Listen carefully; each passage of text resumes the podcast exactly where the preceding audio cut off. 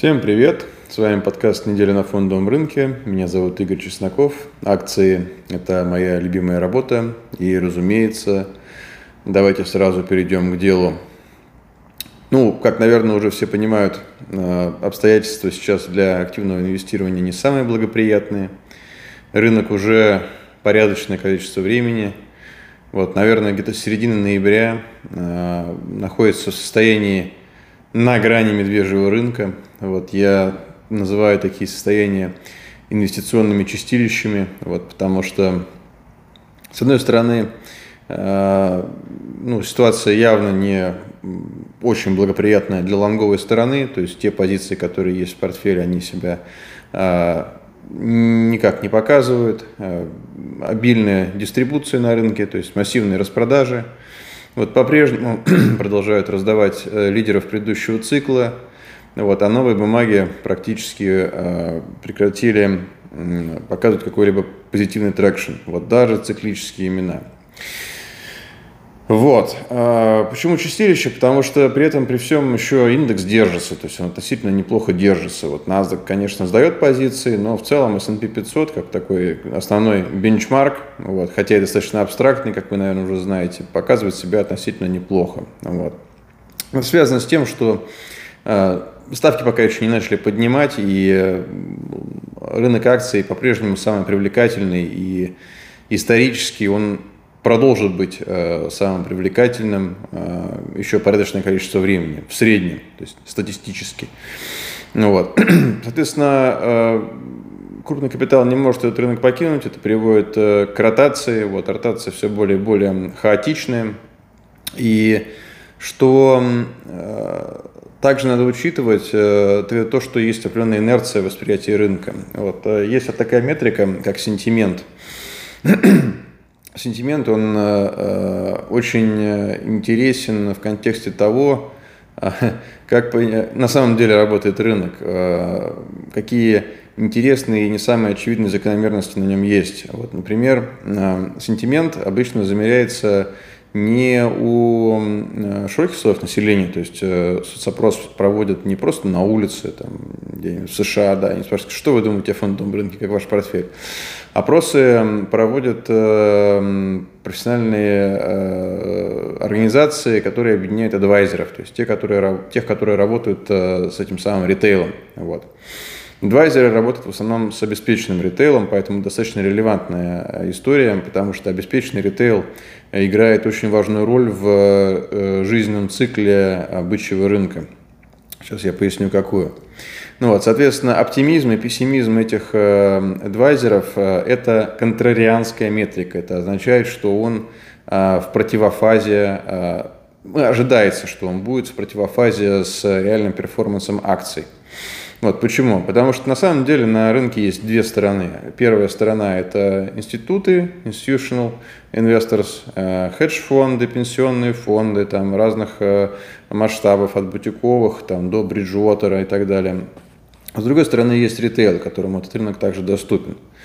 Вот. Э, институциональная среда отличается на самом деле очень высокой плотностью, если можно сказать, то есть э, очень высоким уровнем взаимной интеграции. И в среде фондов, э, в принципе, в США э, все друг друга плюс-минус знают. То есть в бутиковых фондах очень плотная комьюнити и там, в принципе, даже есть такое явление, как совместные звонки, то есть менеджеры разных фондов не коллеги в рамках одной структуры, а просто владельцы разных небольших фондов созваниваются, обмениваются мнениями, очень плотно коммуницируют, под, там какие-то идеи другу предлагают и так далее. Особенно это э, заметно в рамках одной инвестиционной школы. То есть э, те, кто торгует value, в деталях следят за value и общаются на эту тему. Те, кто торгует там тренд, э, или рост, э, тоже имеют очень плотное комьюнити вот, и обмениваются этой информацией.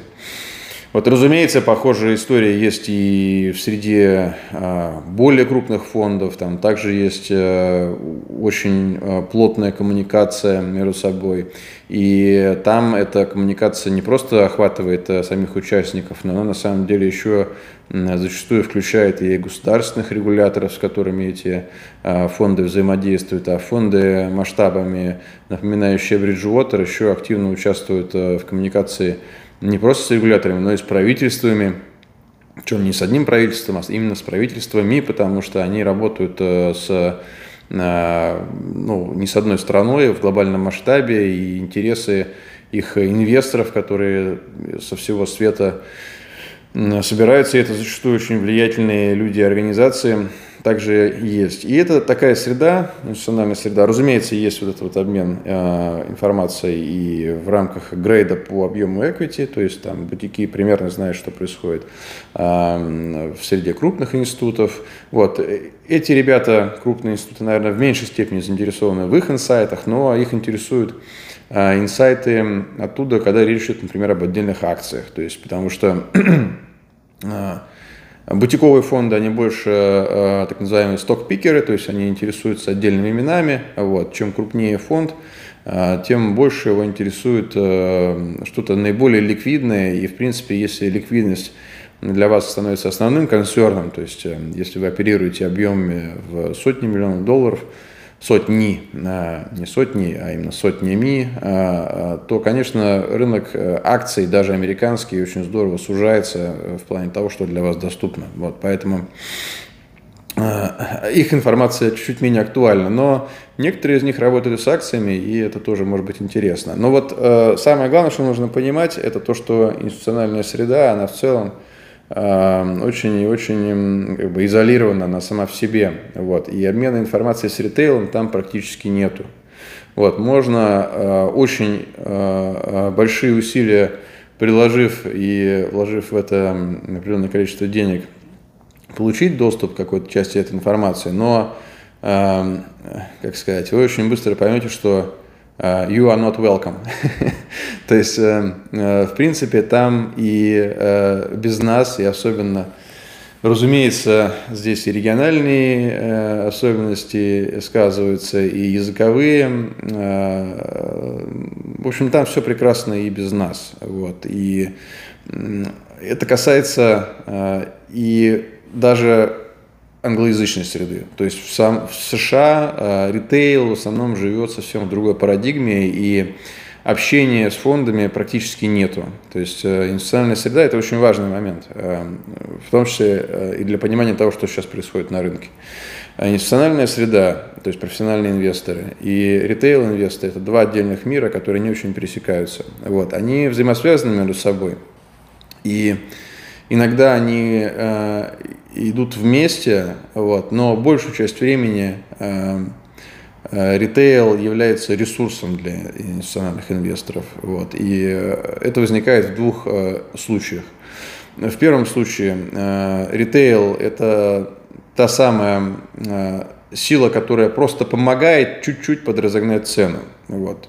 Эм, ритейл э, даже в больших количествах, даже мобилизованный, организованный э, брокерскими домами там, на какие-то там особые идеи, э, все равно не способен создать устойчивого спроса в таком масштабе, чтобы вызвать тренд. Почему? Потому что ритейл-инвестор – это по определению краткосрочный инвестор – вот, вопреки э, тем самым э, вот, э, декларациям, которые я очень часто слышу о том, что я не трейдер, я не спекулянт, я инвестор, buy and hold и так далее. Э, э, не хочу никого задеть, но э, в моем опыте, и этот опыт на самом деле не только мой, вот, он еще очень давно описан, опять же, в той самой прекрасной книге, которая называется «Воспоминания биржевого спекулянта», что в основном э, инвесторы это не добровольные инвесторы. То есть в основном инвестор, мантра «я инвестор» – это э, утешение для тех, э, кто не реализовал свой тезис как спекулянт. То есть бумага не дала быстро ему там, эти там, 10, 15, 20 и больше процентов. Скорее всего, реализовалось обратное. Есть просадка похожих масштабов и, ну, как бы, эго не дает признать э, э, ошибку, вот, и жадность, наверное, тоже. Вот. Э, ну, обычно это даже больше эго, чем жадность. И вот начинается вот такая риторика, да, я инвестор, это там quality бизнес, они же не обанкротятся, делистинга не будет, вот, я инвестор буду держать. Вот. Но по большей степени все равно это краткосрочное по меркам фондов, фондов действие. То есть обычно вот эти вот просадки, они имеют тенденцию ликвидироваться, да, и вот эти так называемые инвесторы, они все равно а, продают рано или поздно. Вот. Почему они их продают? Потому что а, объем просадки обычно просто некий психологический рубеж пересекает, и после этого это уже невыносимо. Вот, и реализуется э, продажа, вот, обычно реализуется очень интересный момент, которым тоже я сейчас упомяну. Э, но, соответственно, э, у ритейла э, основная функция именно в том, чтобы ну, быть, наверное, как бы пассажирами, наверное, можно так сформулировать, вот в этом поезде институционального инвестирования. Краткосрочные инвесторы, успешные инвесторы, да, почему это так? Они просто имеют тенденцию быстрее фиксировать прибыль. То есть убытки фиксируются медленнее, прибыль фиксируется быстрее. И поэтому даже очень большое количество ритейл-инвесторов э, не в состоянии двигать цену системно. Вот. Зато это могут делать фонды, потому что у, фонды, у фондов э, buying power может быть на самом деле сопоставимый с, э, с ритейлом. Вот. Но просто даже вот представьте эту ситуацию. Да? Есть один фонд, у которого под управлением 100 миллионов, и есть 10 инвесторов, у которых э, у каждого по 10 миллионов. Вот. А фонд, у которого под управлением 100 миллионов, может позволить себе системно аккумулировать бумагу, потому что у него управляющий центр один. Он говорит, хорошо, я хочу собрать эту позицию, вот там ликвидность такая-то, оборачиваемость такая-то, значит, соответственно, мне столько-то дней нужно ее собирать. Вот, там есть определенные э, правила относительно того, какой объем позиции э, собираемые должны занимать в ежедневном объеме торгов. Э, и вот он ее собирает. Вот. За это время эти 10 товарищей, у которых 10 э, миллионов, 10 раз захотят, каждый из них задумается, а надо ли мне это, а не устраивает ли меня текущий уровень доходности, или если у меня просадка, не хочу ли я из нее свалить, а может мне надо докупить еще, это хаос. То есть вот это вся броуновское движение капитала. И относительно, может быть, даже небольшой объем, сопоставимый с массой ритейла, но двигающийся в рамках э, одной стратегии, э, может оказывать гораздо более существенное влияние на э, цену, потому что он изымает бумаги из оборота и оставляет их у себя. В то время как в ритейле бумаги попадают кому-то в портфель, потом покидают его, и вот этот вот рынок и есть. Но он выполняет важную функцию, он создает ликвидность в том числе. Вот. Ликвидность – это основная функция ритейл-инвестирования. То есть ритейл создает ликвидность. Иногда он ее создает сам, когда рынок горячий привлекает большое количество ритейла. Иногда ему помогают это сделать, эм, замотивировав его там, на какие-то э, перспективы какой-то бумаги вот, э, и так далее. Вот. И э, к чему я это все? К тому, что сейчас э, ритейла на рынке по-прежнему много, и я заметил интересную закономерность. То есть, если посмотреть на э, сентимент э, американских адвайзеров, то он на самом деле сейчас весьма неплохо откорректировался. И это на самом деле здорово, потому что в прошлый раз, когда он откорректировался, был небольшой э, промежуток времени, когда были устойчивые, относительно устойчивые тренды в Э, циклических бумагах, э, и можно было поработать в этом интервале. Э, это было в октябре, по-моему, ну вот до середины октября, начала ноября. Вот. Можно было поработать в режиме позиционного трейда и получить результат вполне нормальный. И тогда тоже откорректировался э, сентимент американский. Что происходит сейчас, когда сентимент откорректировался э, э, ну, до хороших значений, то есть по идее сейчас американского ритейла должно быть не очень много на рынке, но почему-то при этом, например, в пятницу была вот эта вот история, когда рынок открылся, и вскоре после открытия было большое количество, значит не вскоре, а в момент открытия было большое количество микрогэпов. Вот. И эти микрогэпы а, о чем говорят? А, кто такие следы оставляет?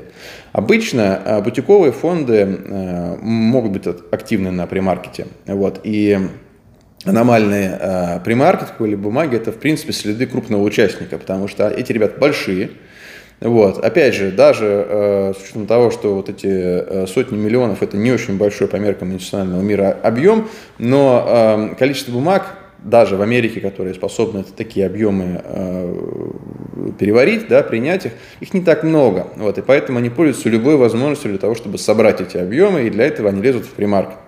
Вот в примаркете э, они оставляют эти самые следы. Вот. И этот примаркет это как бы такой фундамент, такая первичная проторговка, да, там вот эта вот структура э, владения бумагой выстраивается, и, и некий э, Э, ну, такой фундамент да, из, э, из бедов э, формируется, который потом, как раз если это гэп, он может отправить бумагу вверх. Это очень прекрасная история. Она очень сезонная, работает далеко не всегда, и уж точно не в текущих условиях, не в этом году. Вот, но в периоды, когда рынок по-настоящему бычий, покупка гэпов это в принципе интересно. Вот, и это совсем не то, что происходит сейчас. Это прям кардинально другая история, потому что нету обширного примаркета, но есть гэп на открытии. И это явные следы э, того, что ритейла по-прежнему много. Причем гэп не там 10-15%, да, это гэп не из конструктивной консолидации, в которой эти же самые ребята и собирали, я говорю про э, фонды. Это э, микрогэпы из, из не очень красивых ценовых структур, в которых по-прежнему доминирует дистрибуция. И э, это гэпы, это следствие того, что просто определенное количество э, заявок от небольших э, инвесторов собираются вместе, и ну, единовременное исполнение этих заявок на открытие торгов приводит к тому, что возникают эти вот микроразрывы в цене, и, разумеется, институциональные дески, когда видят такую ситуацию, и если они при этом имеют указания от портфолио менеджеров ликвидировать позиции, то для них это просто такой локальный подарок. Да? А почему? Потому что, во-первых, цена поинтереснее, можно получше э, зафиксировать результат. А, во-вторых, есть ликвидность, потому что это, ну, очевидно, что ритейл опять там собрался, и, а, опять же, на рынке очень много самореализующихся пророчеств, да, и там Э, некоторые приходят просто видят этот гэп, некоторые приходят там, на вот эти вот э, примитивные технические сигналы, то есть на обновление вершин и так далее. И поэтому э, предложение начинает поступать сразу же практически после того, как э, цена обновляет вершины, да, и поскольку это предложение, опять же, так же, как и при, э, ну, как бы вот в рамках этой механики рынка предложение концентрированное и из единого центра управления, да, то оно вот это вот э, там броуновское движение из э, трейдеров и, инвесторов очень здорово прижимает, да, возвращает его в ценовую картину. И это так, та история, которая на рынке доминировала, в принципе, вот с февраля, по сути дела.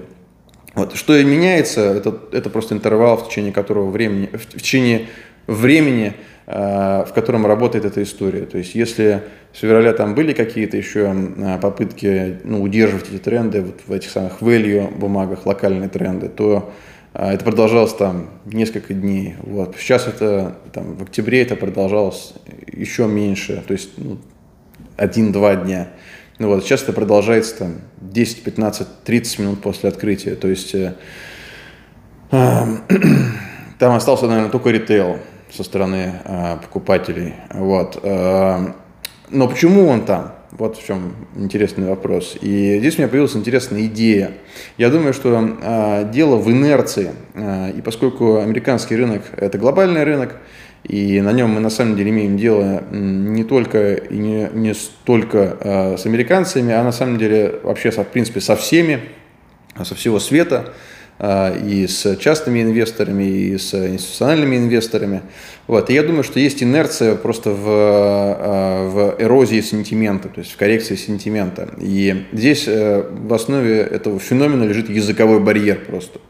Потому что американцы уже поняли, что это не работает. Да, у них адвайзеры уже не, не рекомендуют их инвесторам э, э, закупаться, да, институциональные инвесторы, соответственно, поскольку ну, самих движений нету, значит, в институциональной среде э, примерно такой же консенсус, вот, но все остальные, вот, в том числе и Э, обилие инвесторов из русскоязычного сегмента. Вот не, не надо забывать то, что на русском языке э, плюс-минус э, могут общаться примерно полмиллиарда человек.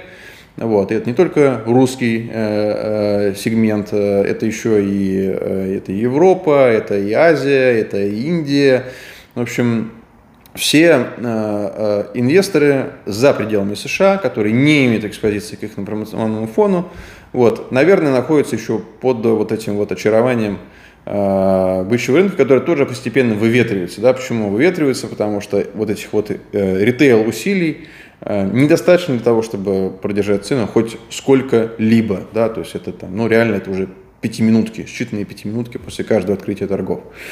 Ну вот, э, поэтому Вывод вот таков. Сколько еще это будет продолжаться, неизвестно, да, потому что, конечно же, больше всего сейчас этому рынку нужна коррекция, настоящая полноценная, на уровне индексов. Почему? Потому что э, на уровне э, каждой отдельной бумаги э, все уже откорректировалось, да, мы видим десятки и десятки, на самом деле сотни тысяч бумаг, которые скорректировались от вершин там, на 30, 40, 50, 60, 70, 80 процентов. То есть это медвежий рынок, как он есть. Вот. Единственное, что не откорректировался, это индекс. А, и вот этой вот финальной э, перезагрузки не происходит, потому что основной каверидж, основное освещение событий на фондовом рынке, оно происходит в контексте индекса. То есть я э, читаю э, СМИ э, профильные, вот, ну, насколько это возможно, да, по сути дела, всего есть э, два профильных СМИ э, в мире инвестиций, наверное. Это Financial Times и Wall Street Journal. Вот. Э, и это, наверное, единственное, что нужно читать, вот, э, ну, как минимум знать заголовки, вот, просто для понимания темы. Вот все остальные источники информации о фондовом рынке не нужны. Вот, разумеется, за исключением этого YouTube-канала да, и телеграм-канала Praxis Report эм, в Телеграме. Вот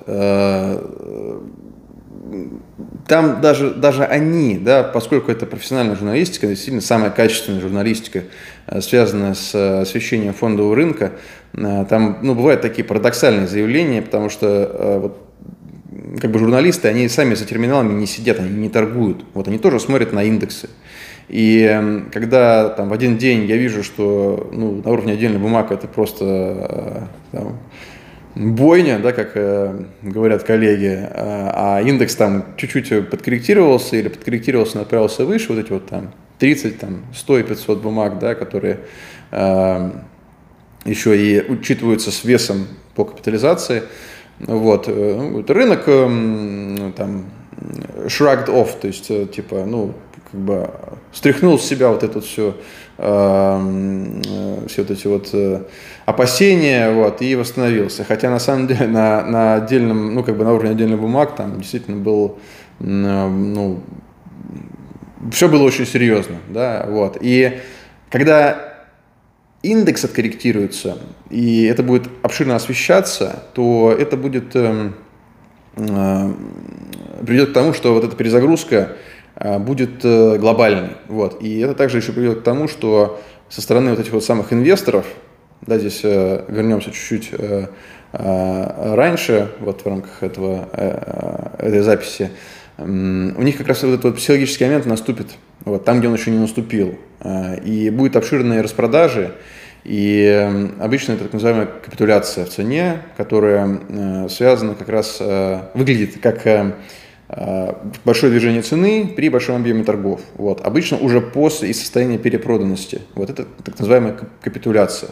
И этот момент потенциально может быть интересен для институциональных участников, потому что это момент, когда они идут в магазин, когда у них начинается шопинг.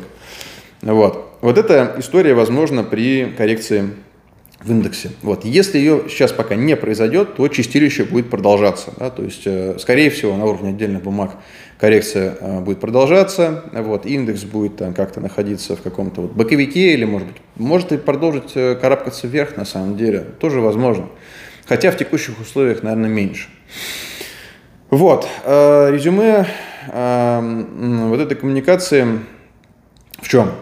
Поскольку вы это слушаете, то вы априори относитесь к элите инвестиционного мира, и ваше желание понимать подлинные закономерности работы э, рынка ценных бумаг, э, вас приводит к чему? Да, во-первых, поскольку на рынке нет тренда, это рынок, э, где на уровне отдельных бумаг тренд нисходящий, но он уже на самом деле во многом реализован, вот, и бумаги вытянутый к downside у, то есть э, ну, шорт сейчас уже не очень интересен в большинстве случаев. Вот. Э, а лонг, который является, в принципе, самым оптимальным, э, самой оптимальной стороной, да, потому что лонг предлагает нам контролируемый риск, лонг ставит на нашу сторону долгосрочный тренд роста на рынке. Вот. Лонг сейчас тоже, конечно же, не в фаворе, просто потому что нету такой возможности. То есть нету э, ситуации, которая позволяет открывать позиции с э, небольшим риском э, и асимметричным ревордом к этому риску, то есть потенциалом роста, который многократно его превышает. Вот, поэтому основное резюме – это ожидание. Вот ожидание. И надо понимать, что рынок – это сезонная активность. То есть сезон есть, может быть сезон разный, он не обязательно сезон, который... Это не обязательно сезон, в рамках которого вы можете что-то купить и оставить это, да, потому что такие ситуации возникают на рынке нечасто. Это точно не тот сезон, даже когда вы можете, в принципе, спекулировать. Вот. И в последние дни, это даже не тот сезон, когда вы можете спекулировать внутри дня. Вот. Просто потому что даже внутри дня нету э, сколь-либо э, устойчивых трендов.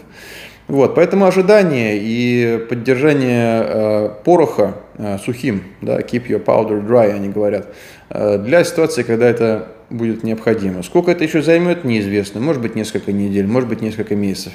Обычно по статистике не больше, чем несколько месяцев. Вот, и тогда вернется этот, э, это, эти условия вернутся, да, институциональная аккумуляция возобновится – Э, ритейла на рынке будет меньше, и он постепенно начнет, снова начнется новый цикл. Да? Цикл начинает институты, завершает его ритейл. Вот. Э, и задача компетентного инвестора заключается в том, чтобы э, быть вместе с институтами, то есть начинать, когда начинают они. И тогда получается, что мы берем самое лучшее из двух миров. Институциональный мир, он обладает buying power, которая может создавать тренды, соответственно, которые потом капитализуются.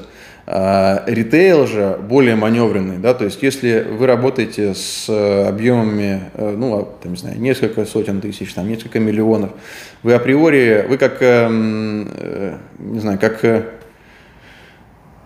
истребитель в мире, в мире дирижаблей, да, то есть э, вот они там как-то летают, там, да, вы можете между ними маневрировать и концентрироваться в тех, участь, э, в тех э, ситуациях, где наиболее выражен потенциал, и так зарабатываются хороший результат в этом во всем.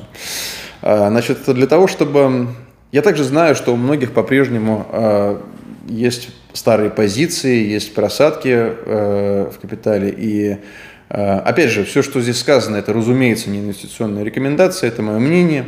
Вот. Но мое мнение, которое опирается на некоторые э, статистически подтвержденные закономерности, говорит о том, что э, имена меняются каждый цикл. Вот. И после того, как э, имена, неважно, это локальный цикл или это там глобальный цикл, да, напомню, что глобальный цикл это фанк, там, Facebook, Э, Amazon, Google, Netflix, э, э, Apple и так далее. Локальный цикл был недавно, это вот эм, цифровизация и то, что называется stay at home. Вот, ну, на самом деле, просто очередной локальный там кластер того, что стало цифровым, да, там DocuSign, C-Limited, там Chewy, то есть доставки, Zoom, там коммуникации и так далее. Вот они уже э, цикл завершили, они уже откорректировались от вершин там, на 60, 70, 80 процентов. Так вот, в новом цикле, который будет, э, может быть, там завтра, да, он начнется, ну не завтра, а там несколько дней, потому что сейчас ситуация вообще как бы не стартовая совсем, ну вот, но это может занимать там от нескольких дней до нескольких недель и месяцев формирования а, вот этих вот новых а, историй. То есть надо, чтобы институты разглядели новую тему и начали что-то собирать. Они, возможно, уже это делают. Просто мы пока не знаем, потому что ритейла очень много, и он искажает ценовые картины. Вот и все. Вот, соответственно, вам, чтобы быть на э, этой правильной стороне, э, нужно э, две, как бы две составляющие. Да, иметь. Первое – это нужно капитал. Вот. Капитал надо защищать при помощи риск-менеджмента. Вот, соответственно, те позиции, которые были в фаворе в предыдущем цикле, и сейчас они здорово просели их, безусловно, держать уже смысла особого нету, потому что, повторяю, а, мое мнение заключается в том, что в новом цикле будут новые имена. Вот. И это первый момент. А второй момент – это психология, потому что в тот момент, когда э, будет нужно нажимать на кнопку, информационный фон будет, скорее всего, не очень хорошим, да, то есть он будет не то, что хорошим, я не рекомендую вам использовать термины «хорошо» и «плохо», э, будем так говорить, этот информационный фон не будет э, мотивировать к покупке, потому что он будет отрицательным, то есть там будут новости, которые, ну, условно говоря, можно считать плохими, вот. Но для того, чтобы в нужный момент начинать собирать, э, нужно иметь также и правильную психологию. А психология – это э, функция от там, энного количества недавних трендов. Вот, у каждого оно свое, вот, но трейдов точнее, э, и общего позиционирования относительно рынка да, и индексов. Там. То есть, условно говоря, просто надо не бояться, надо быть уверенным в себе и понимать, что эти позиции сейчас нужно собирать. И, разумеется, это все очень поверхностно, да, и э, более глубокое понимание, а, оно там в каждой инвестиционной школе свое, вот, в рамках нашей инвестиционной школы, то есть следование тренду, информация о том, когда этот момент наступит, а, будет доступна а, и уже сейчас доступна для подписчиков нашего сервиса, чуть попозже курса. Вот, но этот момент скоро будет. То есть самое главное резюме, которое надо из, этого, э, из этой коммуникации извлечь, то, что чистилище, оно как раз имеет эту специальную функцию, да, э, такой перезагрузки, да, то есть э, будет ли там после этого там 7 кругов там, или сколько, э, не помню, э, вот этого медвежьего рынка, мы не знаем, вот, но иногда и чистилища может быть достаточно. Вот наша с вами э, задача быть готовыми, Э, к тому, чтобы действовать в рамках нового цикла. Желаю всем прекрасных трейдов.